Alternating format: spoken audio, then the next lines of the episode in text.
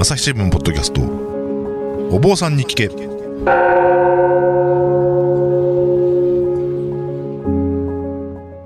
朝日新聞大阪本社の文化部の武田真翔です。不安を抱えて生きる人々が大勢いるコロナ禍の時代。日々の気になるあれこれお坊さんに聞いてみようということでお届けしているシリーズお坊さんに聞け、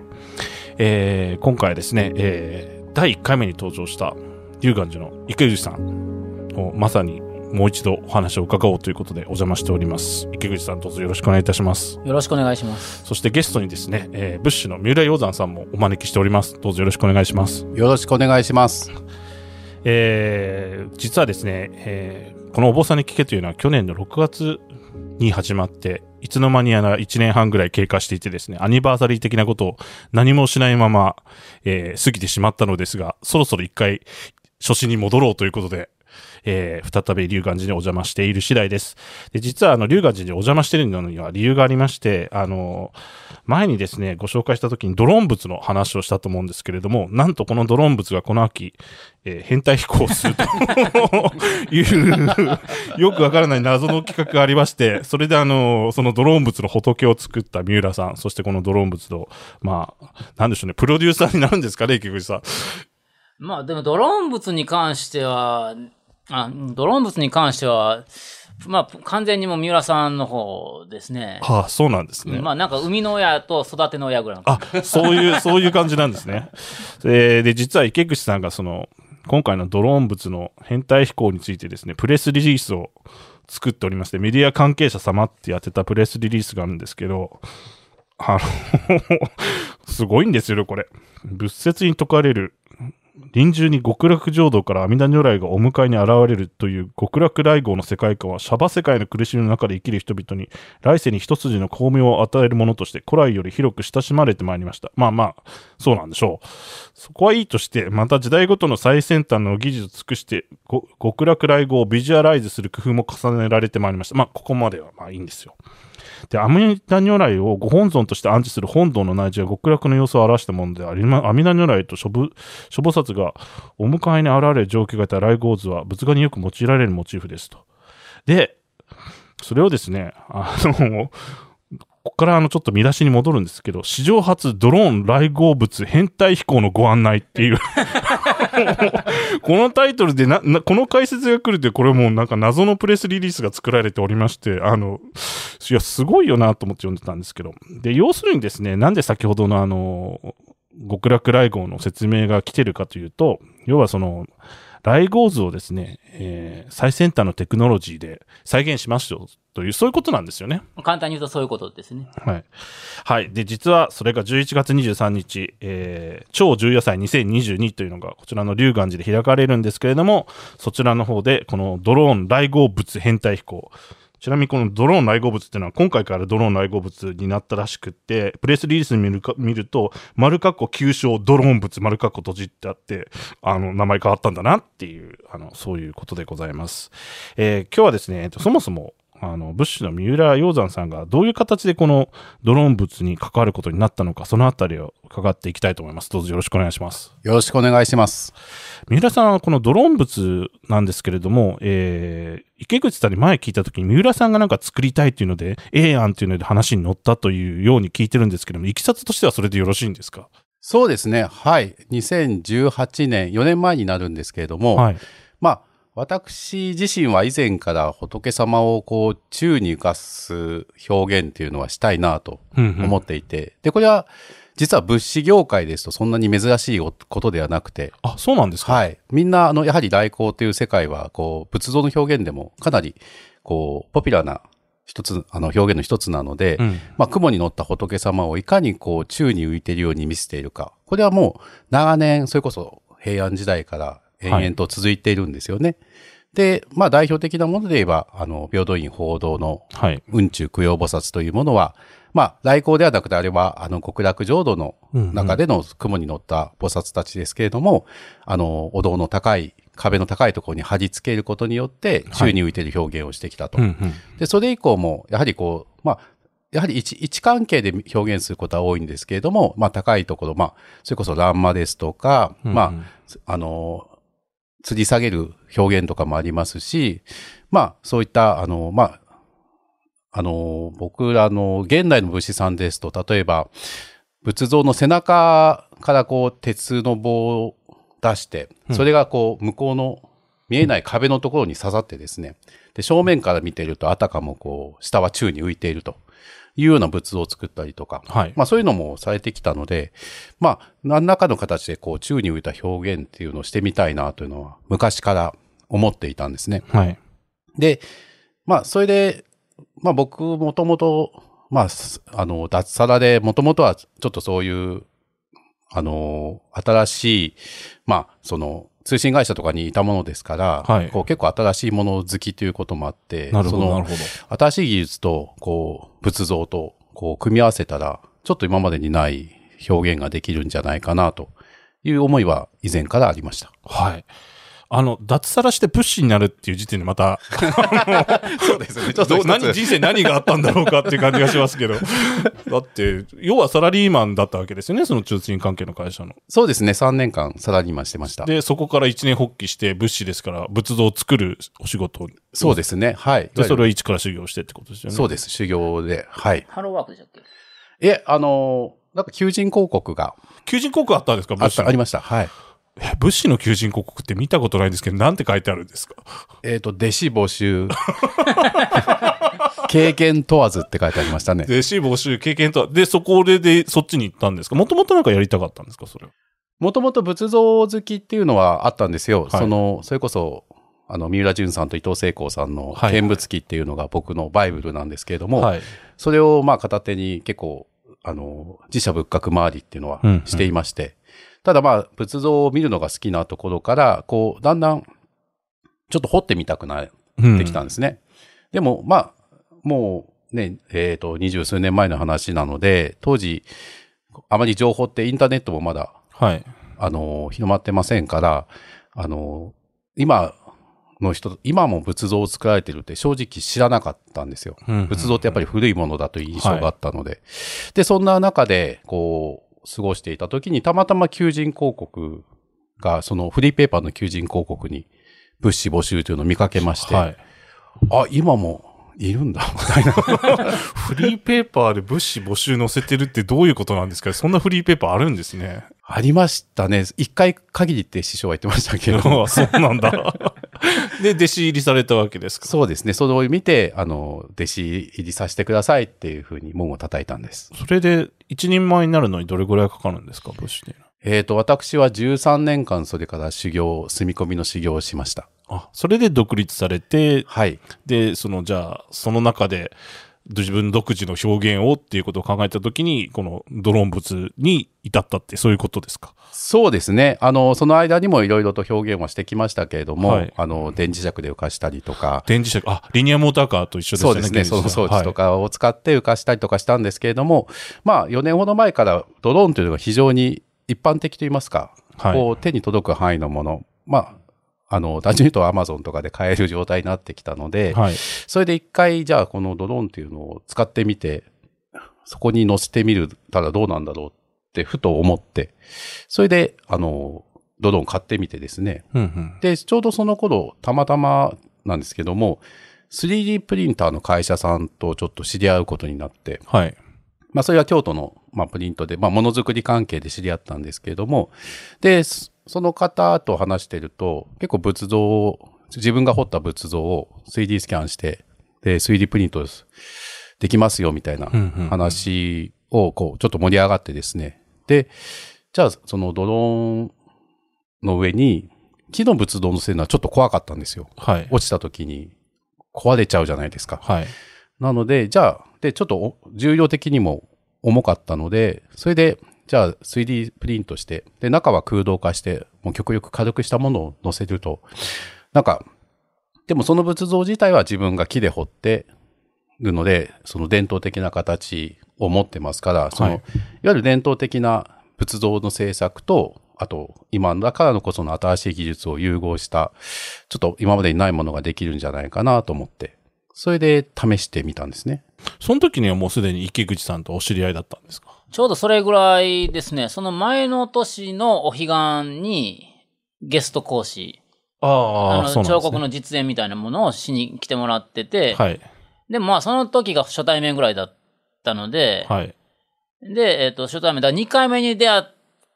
て、あの、普通の物資さんだと思ってこっちは話しかけたら、いや、ドローンに仏を乗せて飛ばせるようになったんだってワクワクされてるから。えーそれで、その時に、じゃあ、龍岩寺で飛ばしましょうって話になったんですか？そうですね。まあそうです。ちょうど超重野菜の2018年の、なんか、こう、なんか、ミーティングみたいのがあったんですよね。うんうんうん。で、それで池口さんにちょっと、あの、来ませんかって声かけていただいて。で、その時にたまたま、あの、ちょうど、ドローンに飛ばし、乗せて飛ばしたすぐ後なんですよ、たまたま。はあはあはあ本当に偶然なんですけど。で、そういう映像を撮ってていて、で、あと 3D プリントの仏像も一応ポッケに入れて、うんなんかあった時のために持って行ったんですね。そしたらその話の中で、あの、結構、こう、当時のアイドル、ライブをはい長寿野菜でするという時に、あの、あ、これドローン物、ちょっと提案したら結構合うんじゃないかなと、そのイベントに、はい。と思いまして、で、木口さんに実はお話があるんですけれども、実はこんなの開発してるんですっていう。朝日新聞ポッドキャスト。お坊さんに聞け。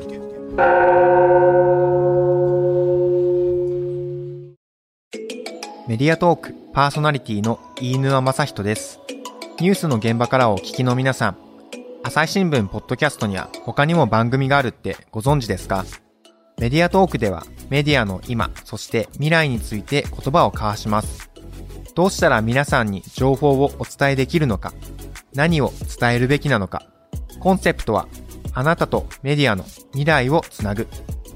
過渡期の今、一緒に考えてみませんか？アプリからメディアトークで検索してみてください。それで池口さんはもういいんじゃないですかってなったわけですか？いやまあ最初はもちろん何言ってんだろうっていうところから入りますけど、まあでも話聞いてみるとやっぱりその目的もはっきり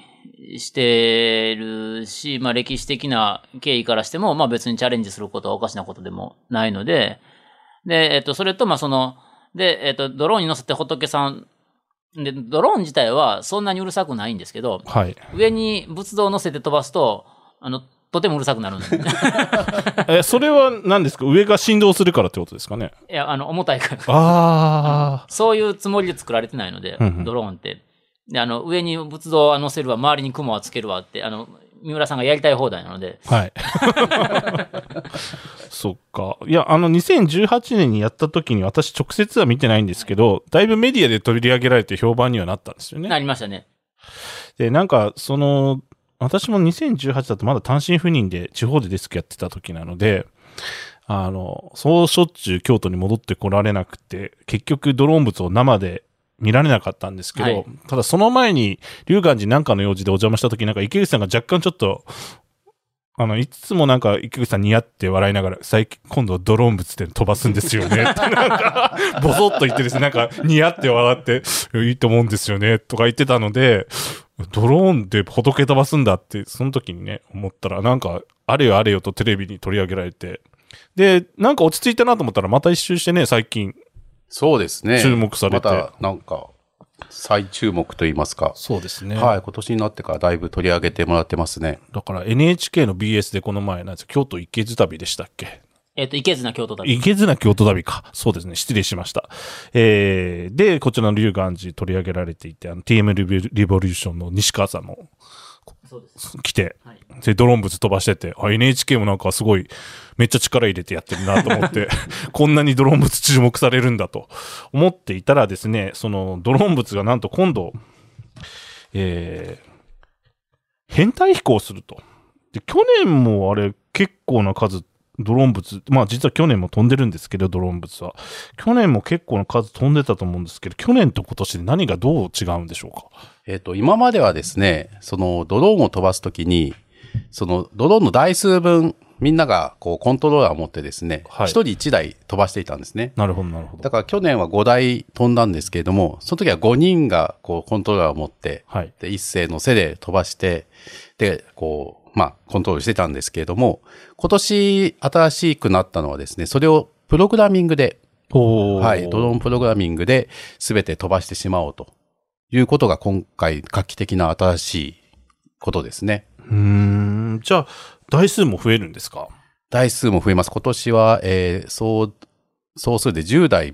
?10 台？はい。なんか去年、三浦さんにお会いした時に、あの、25菩薩のライゴーズを作りたいと言ってたから、25台飛ばす日が来るんだろうなと思ってたら、とりあえず今回はまず10台ってことで。そうですね。もう技術的には25もいけるらしいんですけど、はいまあ今回その DJ、あ、あの、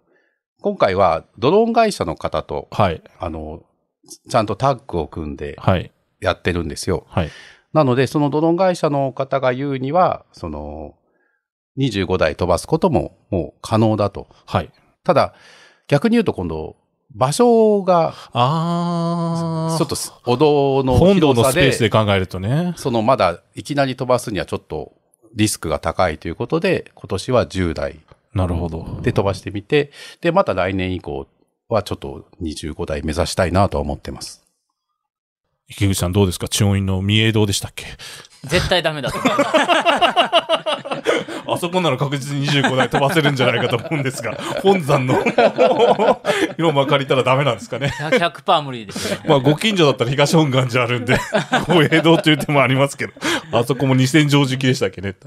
そうそう。だから広いお堂はある、ある、ね、京都いっぱいありますし、だから、そこのご住職が理解を示してくだされば、あの、もしかしたら25菩薩、阿弥陀阿弥陀25菩薩の来光表現というのは可能になるかもしれないんですけど、はい。ね、で、もしくはこの放送を聞いてらっしゃるご住職がはい。協力したいっておっしゃってくださるんだったら、そうですね。ただまあ、ないかなって。まあ、まあ、もし、あの、こちらのポッドキャストをお聞きのご住職で、大きなお堂を持っていて、ぜひドローン物を飛ばしたいという方がいらっしゃいましたら、ぜひご連絡ください。いるのかな？で、あのーまあ、そういうことでですね、まあ、未来の表現っていうんですかね、ライゴーズの。ということで、えーこちら、超重夜祭2022、11月23日、午後4時から超重夜法要というところで、えードローン来光物というのをやるそうです。えーこちら、あの、参加費が1500円ということになってますけど、まあ、午前中からですね、11時に重夜法要があって、13時にメイド喫茶ピアランド。これメイド喫茶ピアランドってのは、まあ、ちょっと後でまた説明しますけど、後っていうか次回説明すると思いますけど、えーあの、ゲストを招いて宗教学の話などをするというのがありまして、で、午後4時から超重夜法要で、えードローン、来光物を飛ばすということになっています。えーちなみにこの超重夜祭ってなってますけど、重夜法要の趣旨ってのは、じ後でまあ次回ちゃんと説明していただくとして、軽く説明するとどんな感じなんでしょうか？軽く説明すると、まあ、もともとは経典のうん記述に基づいて始まった法要なんですけど、はいまあ、十日十夜この世で良い行いをすることは、極楽浄土で1000年以上良い行いをすることよりも勝ると。ほう。いうう言葉に基づいて、この世で、まあ、十日十夜のお念仏をしましょうと。うんうん。で、えっ、と、いうのが、まあ、浄土宗とか、お念仏にご縁のある宗派では大事にしてきた習慣なんですけど、でも、ですで、それでその十夜っていうのを、まあ、このお寺でもずっとやってきてはいてて、で、他の浄土宗のお寺でもお十夜っていうのはやってきてるんですけど、はい。だけど、なかなかお彼岸とかお盆ほど定着しないので、なるほど。で、まあ、いっそのことフェス化しようかっていう。あ、で、フェス化した状態で超重夜祭になってるということですね。そうです。ちなみにフェス化は2000、これ何年から始まったんですか？2015年ですね。2000あ、だいぶ前ですよね。結構続いてるでしょ。そう、続いてますよね。2015年。ああ。そうか、そうか。私が多分、大阪近辺からいなくなって、高知のデスクに消えたあたりからずっとそうそうそれぐらいです続いてるということですよね。でそっからでも来られてましたよね、割と。そうですね。あの、単身赴任で、その京都の自宅に戻るときは、大体、龍岩寺のイベントに合わせて戻ってきてた感じなので、あの、なんだかんだ来てはいるんですけど、とはいえ、やっぱりね、月1か月に帰るタイミングでそんなぴったり会うってとこにもなかったので、まだなんとなく池口さんが超重要祭っていうのやってるなっていうのは知ってましたし、当時、先ほど三浦洋山さんの話でアイドルの話がちらっと出ましたけど、お寺アイドルをプロデュースして、本堂で、あの、菩薩であるところの女性たちが、あの、歌って踊ってる長寿野菜も、遠巻きには見てたんですけど、なんか、なんかすごいなっていう感じでは見ていたんですけどね。はい。えー、そんなこんなで、えー、ドローン物の変態飛行、ドローン物じゃないな、ドローンの愛好物に名前変わったらしいので、ドローンの愛好物の変態飛行をご覧になりたい方、えー、23日、11月23日ですね、えー、長寿や法要にいらしてみてはいかがでしょうか。ちなみにこちら定員40人ということなので、なかなかね、まあ人数制限ありますけど。そうですね。まあぜひ早めにお申し込みいただければ。はい。あと、やっぱりドローンっていうとですね、ちょっと今回ドローン物取り上げたいなと思った理由、私の中で本当ちょっとだけあって、今ドローンってやっぱりウクライナ、ロシア、ウクライナの戦争で非常に兵器として使われていて、で、まさにその爆弾を下ろして人を殺すっていうものとして使われているんですけど、その上に仏様を伸ばし、乗せて飛ばすっていうのは、まあ、ある種バカバカしいといえばバカバカしいんですけど、まあ、ドローンで平和利用ですよね。そうですね。言うなればね。ですから、そういうことを思い起こしてもいいのかなとちょっと思っています。えー、ちょっとあの、重夜、超重夜祭についてはですね、次回ちゃんとまた改めて過去の経緯も含めて、また三浦さんがどう関わっていったのかも含めて、ちゃんと聞いていきたいと思います。えー、では今回はこの辺で失礼いたします。池口さん、三浦さん、ありがとうございました。ありがとうございました。朝日新聞ポッドキャスト、お坊さんに聞け。